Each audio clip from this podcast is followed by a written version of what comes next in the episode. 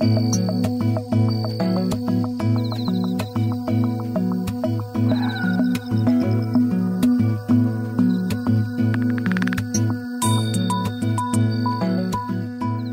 inspire, on expire, on respire, on souffle. Carbone zéro, Une émission pour semer des idées planter des projets, Récolter des solutions. afin que le monde et la Terre tournent plus rond.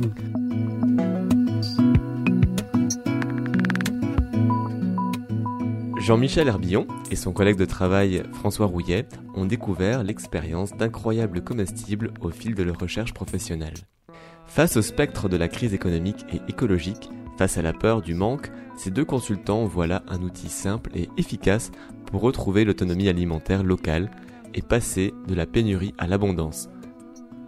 Incroyables comestibles tissent également des liens entre les habitants. Partageant l'éthique et la pensée de Pierre Rabhi, ces consultants ne se contentent pas de prôner un concept.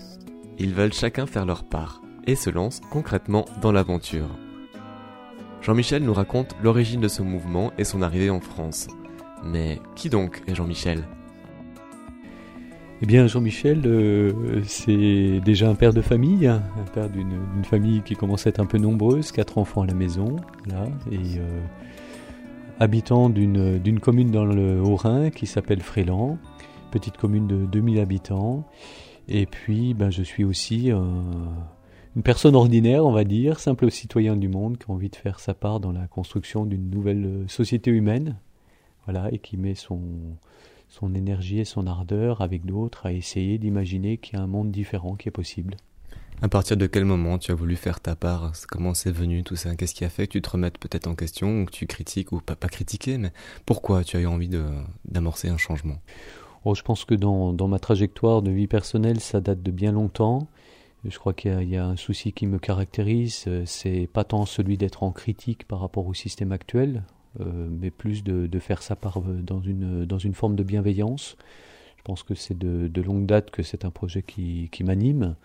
Voilà, ça, ça s'est trouvé à, se manifester dans différentes occasions dans, ma vie. J'ai eu l'occasion, par exemple, d'être euh, à l'origine de la création d'une d'une association qui euh, essaye de promouvoir une vision alternative de l'enfant et de l'enfance, hein, qui est donc située à, à Colmar et qui a donné lieu à la création d'un lieu de vie qui est une qui est une crèche, donc un lieu d'accueil de, de tous jeunes enfants avec un vrai projet alternatif. Et puis euh, voilà, je pense aussi euh, travailler à, ma transition personnelle et euh, le chemin de, vie que, j'ai choisi est celui qui est, qui est de, de- d'être dans la remise en question permanente à la fois de soi-même et de, du regard qu'on, qu'on porte sur son entourage et sur le monde. Et cette remise en question et cette ouverture aussi t'a amené à découvrir cette initiative qu'aujourd'hui on nomme les incroyables comestibles. Est-ce que tu peux me parler un petit peu de l'origine de, de ce mouvement et ta rencontre avec ce mouvement? Oui, tout à fait. Donc effectivement, euh, là je suis euh, avec euh, François Rouillet, un ami qui m'est très fidèle, le, co-initiateur de cette initiative en France. mais nous n'en sommes effectivement pas les initiateurs puisque les incroyables comestibles trouvent leur origine en Angleterre, dans une petite ville qui s'appelle Todmorden. Donc Todmorden, 15 000 habitants, est situé dans le Yorkshire c'est-à-dire tout au nord de l'Angleterre, euh, à une trentaine de kilomètres euh, de, Manchester, un- une contrée euh, très vallonnée où il pleut souvent. Voilà. Et pour autant, euh, les habitants ont décidé de changer leur réalité. Donc en fait, Todmorden est devenu en quelque sorte une légende, et à l'origine de cette légende, il y a deux personnes qui sont deux mères de famille qui ont euh, décidé à un moment donné de se relever les manches et de se dire qu'il y avait possibilité de construire une autre réalité dans cette ville euh, où sévissait gravement la crise économique, le déclin. Todmorden était une ville de 25 000 habitants il y a encore quelques décennies, 15 000 euh, habitants aujourd'hui. Et euh, l'idée était de dire, mais en fait, que pouvons-nous faire et que devons-nous faire hein? Et Mary Clear, qui est donc vraiment à l'origine, l'instigatrice de ce mouvement, a eu une action formidable, celle d'abattre une cloison. Donc le, départ des incroyables comestibles, c'est l'idée d'un mur qui s'abat, le mur qui la sépare, donc qui sépare son jardin privatif de l'espace public.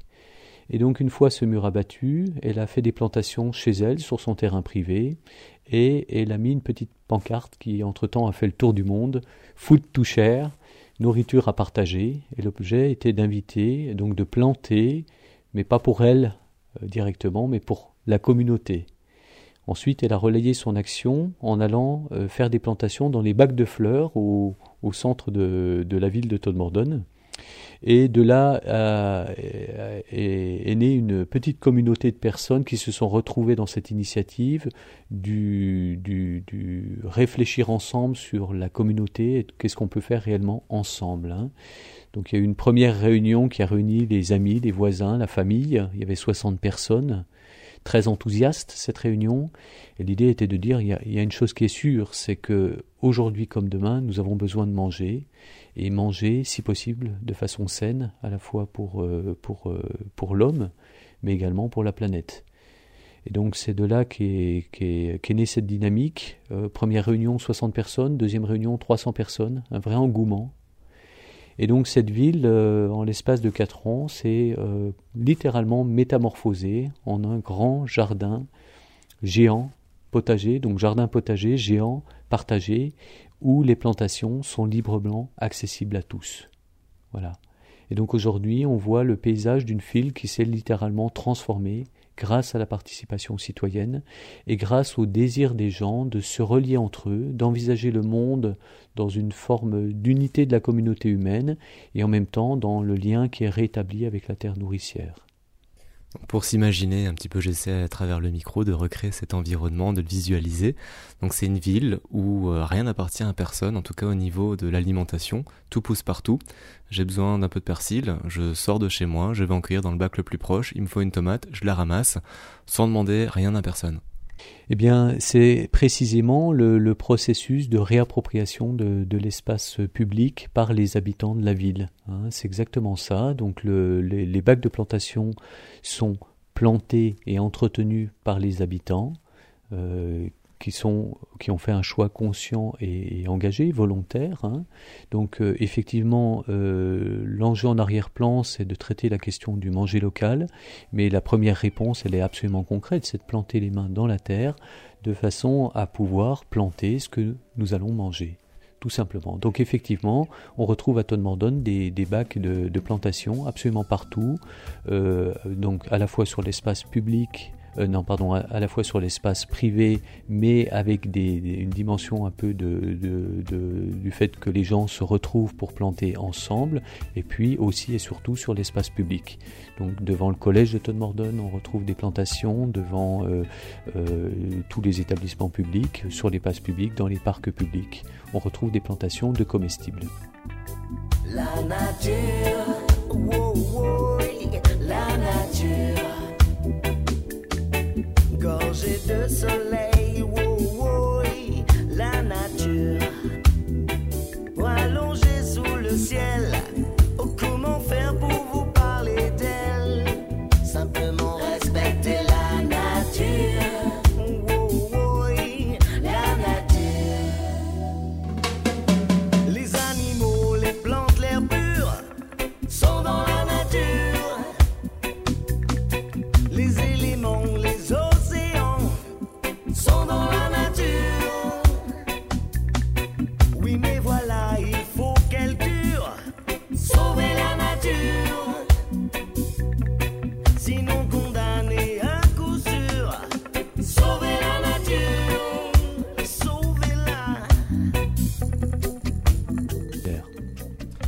Tu as sorti ton premier bac devant chez toi et tu as planté quelque chose en écrivant à partager.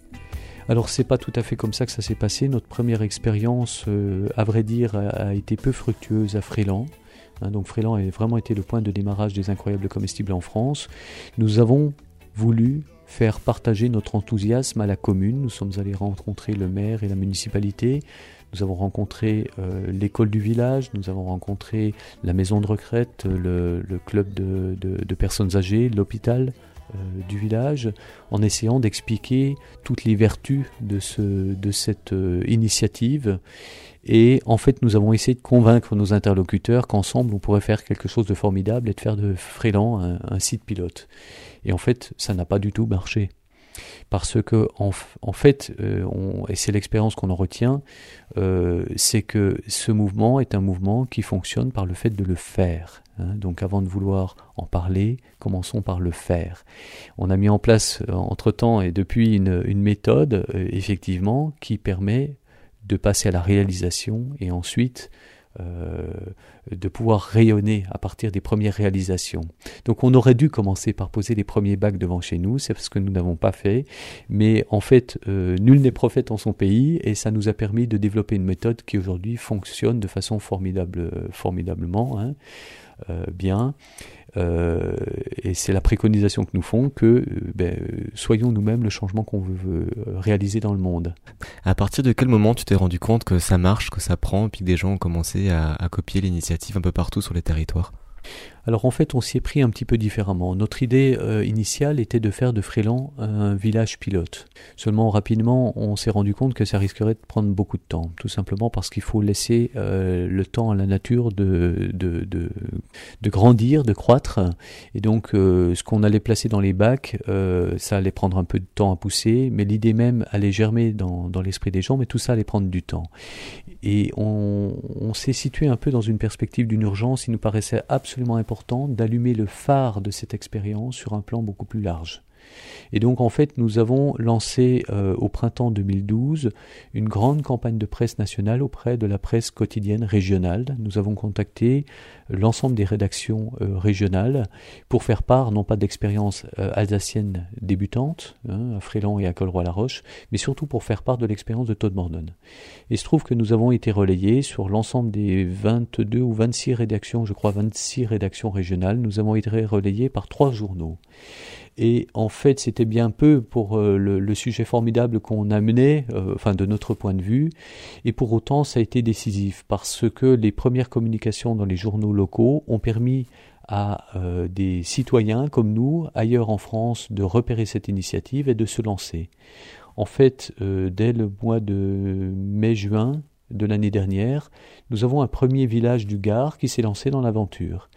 Et ce jour-là, nous avons crié hurrah en jetant les deux bras en l'air parce que c'était la première fois que notre initiative était reprise par d'autres que nous en France. Et euh, cette expérience a elle-même attiré euh, le regard des médias, donc euh, première médiatisation autre que la nôtre. Et suite à ça, effectivement, l'intérêt des médias a fait que d'autres personnes ont entendu parler d'initiative et le processus était ainsi amorcé, la pompe était amorcée par le fait. Nous avons beaucoup, beaucoup relayé sur euh, Internet grâce à l'appui des médias et en l'espace d'un an, les incroyables comestibles ont eu réellement un développement spectaculaire en France si on en croit le nombre de personnes qui nous ont rejoints et le nombre d'initiatives qui ont démarré donc en l'espace de tout juste un an. Donc incroyable comestible, c'est une manière d'utiliser l'espace urbain pour pouvoir y planter ce qu'on veut et le partager à tout le monde. Eh bien oui, le, concept, hein, pour faire court, se résume en tout juste trois mots. Planter, arroser et partager. Planter partout là où c'est possible. Arroser au sens de prendre soin, prendre soin de la terre, entretenir et partager parce que le principe même des incroyables comestibles, ce n'est pas de planter pour soi-même, mais c'est de planter pour la communauté. Si beba, si beba, si bulo, bulo, tu la ucharere, to te vuela. Si beba, si beba, si bulo, bulo, tu la ucharere, to te vuela. Hesirua, sariburi, si chire lo poco, si chire lo chochote, sina, el huehue tote wela iya. Hesiruwa sariburi. Sichirelo poco sichirelo. Chochote sina elowewe. Tote wela iya. Sibeba sibeba sibulo bulo tola ucharere. Tote wela sibeba sibeba sibulo bulo tola ucharere totewela sibeiba sibeiba sibulobulo tolautarere totewela sibeiba sibeiba sibulobulo tolautarere totewela sibeiba sibeiba sibulobulo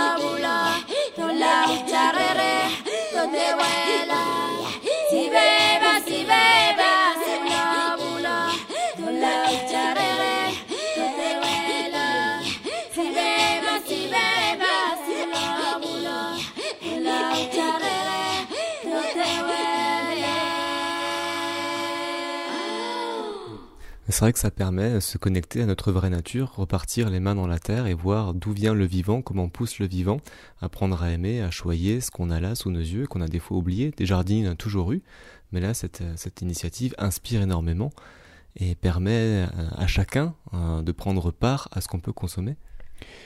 Mais c'est tout à fait ça. C'est vrai que depuis de longues, depuis de longues dates, euh, François et moi, nous sommes très inspirés par la pensée de Pierre Rabhi, euh, qui était sans doute un précurseur dans, dans l'idée de dire mais la terre, la terre, c'est notre avenir, c'est notre avenir à tous. Je crois qu'il y a une, une réalité euh, à laquelle on s'est complètement coupé. Euh, Pierre Rabhi dit nos sociétés sont devenues des sociétés hors sol. Ça veut dire couper du lien nourricier avec la terre. Et nous avons oublié une chose, c'est que la terre est abondance. L'abondance est un état naturel. La terre est généreuse. La terre est abondance. Euh, planter une graine, la terre vous le rend au centuple. Et par cette initiative, l'objectif est de retrouver euh, une réalité, de, rendre, à nouveau accessible la réalité que nous pouvons faire euh, tous ensemble, l'expérience de l'abondance et de l'abondance partagée. Quand on se relie ensemble et quand on se relie à la terre nourricière, on se relie à une réalité, celle que la terre elle-même est abondance. On utilise souvent dans les présentations que nous faisons régulièrement actuellement l'image du potiron euh, ce qu'il faut savoir, c'est que dans un potiron, ça dépend un peu des variétés, mais il y a en général, en moyenne, à peu près 120 graines. Donc autant dire 120 semences.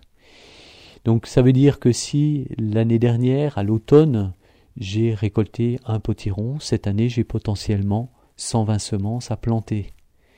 Et tout bon jardinier sait que quand on plante, il faut aussi savoir élaguer, c'est-à-dire qu'on va retirer certaines fleurs ou certains fruits pour faire que euh, ceux qu'on va conserver deviendront euh, de beaux fruits, de belles courges en l'occurrence, arriveront à maturité.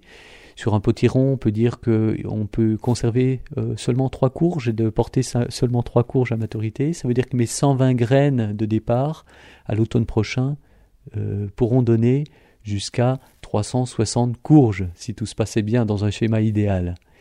Ce qu'on n'imagine pas, et là, on parle d'une saison de récolte. Ce qu'on n'imagine pas, c'est qu'au terme de trois saisons de récolte, et selon le même principe, la Terre est en possibilité de nous offrir 46 millions de potirons.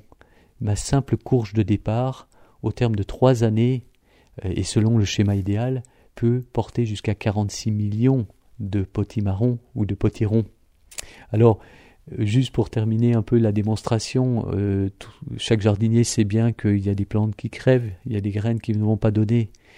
Mais si on a 10%, voire 20%, voire 30%, voire 40% d'échecs, ça ne change rien à la démonstration que la terre est généreuse, la terre est abondance. Et c'est une réalité à laquelle nous pourrons, nous pouvons réellement prendre part. C'est incroyable de penser ou de s'imaginer que là tu parles d'une courge, d'un potiron, mais on peut prendre un grain de riz ou un grain de blé, que dans un seul grain, on a toute l'intelligence, euh, tout le potentiel de pouvoir nourrir l'humanité, tout ce qu'il faut, toute la génétique est là, et en reproduisant cette semence, cette graine, on arrive à nourrir des, milliers d'hommes. Je crois que l'enjeu des incroyables comestibles, c'est d'amener une, perspective éminemment simple, concrète, accessible à tous, y compris aux enfants, surtout aux enfants, c'est d'amener une perspective qui permet de changer le regard, effectivement, sur l'homme et sur la planète et sur les potentialités. Et, et moi, il y a une question qui, m'a toujours, euh, qui m'a toujours euh, que, je, que je porte et qui, qui me frappe, c'est mais comment peut-on imaginer que la Terre ne soit pas en capacité de nourrir les hommes, de nourrir ses enfants? Comment est-on arrivé à une, une idée aussi erronée que ce n'est pas possible? Parce que la Terre, elle est généreuse, elle. Et elle, porte en elle tous les éléments qui permettent de nourrir l'humanité. Simplement, on s'est coupé de cette réalité. Et l'objectif, c'est de ramener à la conscience de chacun cette réalité, de montrer que c'est possible et que ça marche. Et les techniques d'agriculture euh, moderne, c'est-à-dire euh, respectueuses de, l'homme et de son environnement, je pense en particulier euh, à la biodynamie, à la permaculture, euh, à l'agroécologie, en font la démonstration absolument flagrante. Aujourd'hui, si on ne nourrit pas l'humanité, c'est certainement pas parce que la Terre ne l'offre pas cette possibilité. Je viens de m'acheter un petit lopin de terre pour pouvoir faire planter. La terre à Dakar est superbe.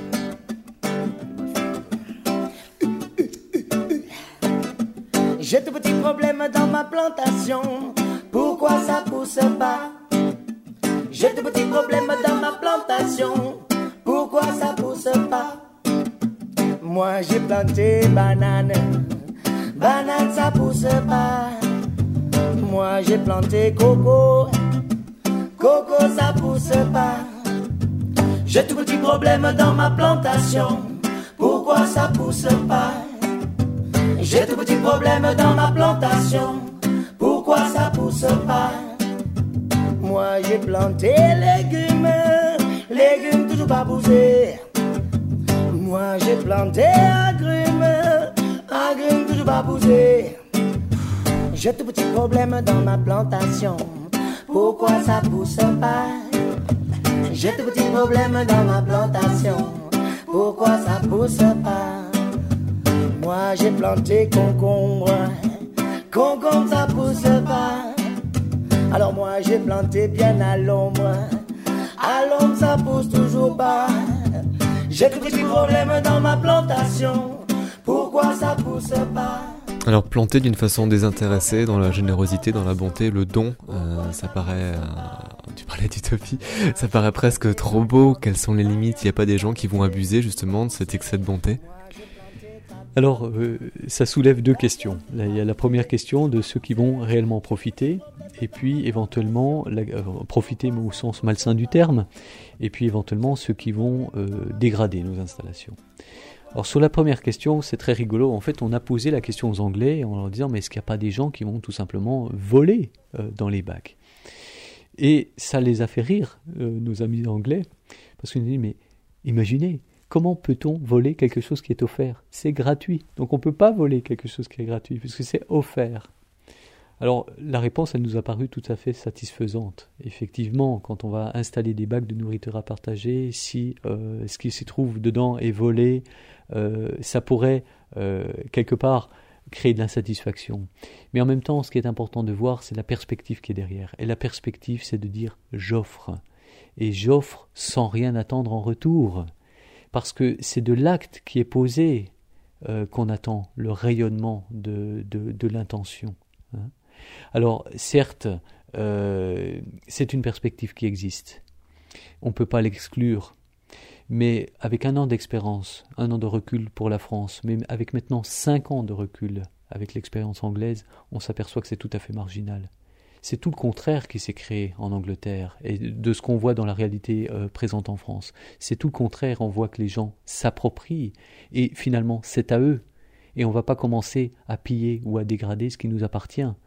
Euh, Il y a une étude qui a été euh, faite précisément à Todd-Morden pour montrer que les incivilités et la petite délinquance a baissé depuis l'expérience des incroyables comestibles. Et, et c'est pas surprenant finalement. Donc euh, voilà, euh, aujourd'hui no- notre, discours est de dire euh, s'il y a des dégradations, certes, c'est aussi dans la nature humaine de, porter ce genre d'acte-là, mais c'est absolument pas fondamental parce que c'est l'acte qu'on pose qui est fondamental et l'intention qui, est sous-jacente qui est fondamentale. Et c'est pour ça aussi qu'on invite, à, en tout cas à ce stade-là, à communiquer autour de, de nos, de nos expériences de plantation. Parce que aujourd'hui, je pose un acte et je le médiatise, je montre qu'il y a une signification profonde qui vise à changer le regard qu'on porte sur nous-mêmes, sur le monde, et dans l'instant présent, cet acte a une signification. Maintenant, demain, si pour une raison ou pour une autre, le bac disparaissait, ça serait certes malheureux. Dans la pratique, on s'aperçoit que c'est absolument pas courant, mais ça peut arriver. Hein. Je pense qu'il ne faut pas être trop naïf par rapport à ça, mais ce qui est important, c'est l'acte qui a été posé, parce que c'est celui-là qui va rayonner dans la conscience des gens. Le don. Le don, exactement. Le don, gratuit, désintéressé, mais qui amène la prise de conscience d'une autre réalité, qu'une autre réalité possible. Et que cette autre réalité, elle commence par nous, elle passe par nous, elle passe par l'acte concret que l'on pose à un instant donné. Alors, euh, je reviens un peu à la démonstration de, départ, de dire mais la Terre elle est généreuse, et l'exemple du potiron le démontre parfaitement. Le, point suivant dans la démonstration, dans ce qu'on veut amener en fait comme perspective, c'est de dire mais en fait qui a la possibilité de ne planter ne serait-ce que mille plants de tomates ou mille plants de potirons ou mille arbres fruitiers? Et la réponse qu'on apporte, en fait, elle est très simple, c'est de dire nous, nous tous, ensemble, simples citoyens. Ça change totalement la perspective. Quand on imagine euh, pouvoir reconquérir euh, l'aspect des plantations et l'aspect de la, la, nourriture de ce qu'on mange au quotidien en se disant mais on s'y met tous avec justement les enfants, avec les familles, avec les papas, avec les mamans, avec les grands-parents. Et la réalité que l'on observe euh, dans le développement des incroyables comestibles depuis maintenant un an, c'est une réalité incroyablement joyeuse sur les territoires. C'est une réalité de l'intergénérationnel, c'est une réalité d'une perspective qui, redonne un espoir, qui a une société nouvelle, solidaire, euh, humaine, qui peut germer de, de, nos actions citoyennes autour de partagées.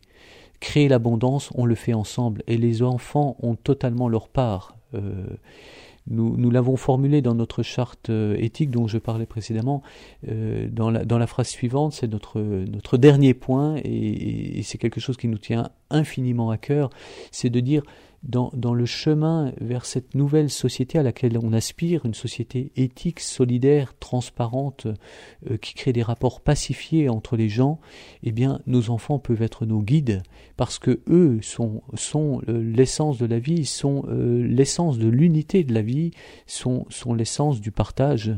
Et les enfants sont dans le temps présent, sont dans l'instant présent et nous ferions bien, sans doute, nous adultes, de beaucoup nous inspirer et de nous mettre au service du projet de l'enfance, hein, qui est aujourd'hui, de mon point de vue, euh, gravement en péril.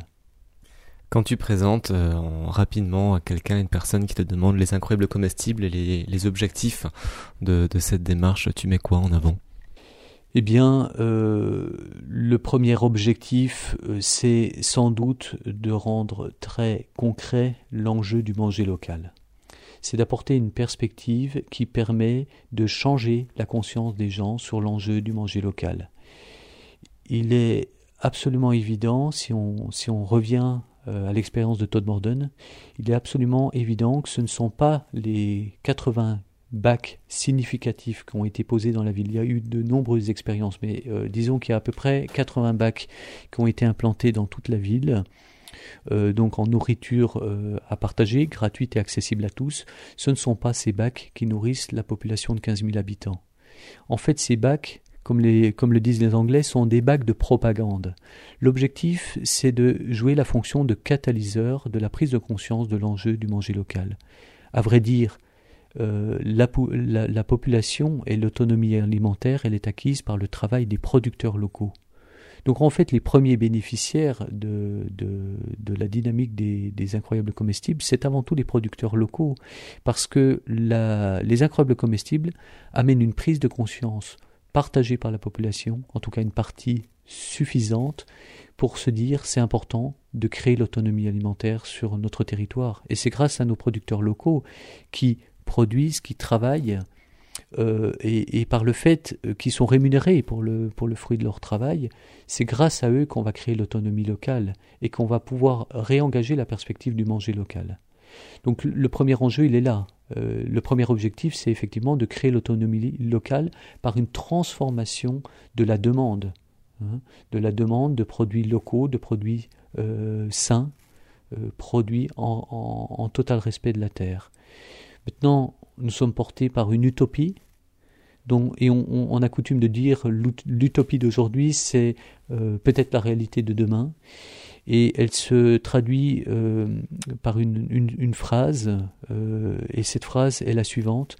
L'objectif, à vrai dire, c'est d'amener une nouvelle perspective qui va permettre de nourrir l'humanité de façon saine pour l'homme et pour la planète, localement, en suffisance pour tous, dans la joie et dans la dignité.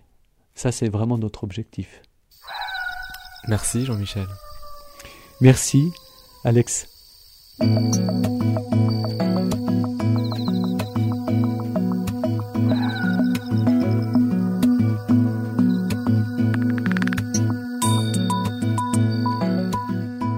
On inspire, on expire, on respire, on souffle. Carbone zéro Une émission pour semer des idées, planter des projets, récolter des solutions, afin que le monde et la Terre tournent plus rond.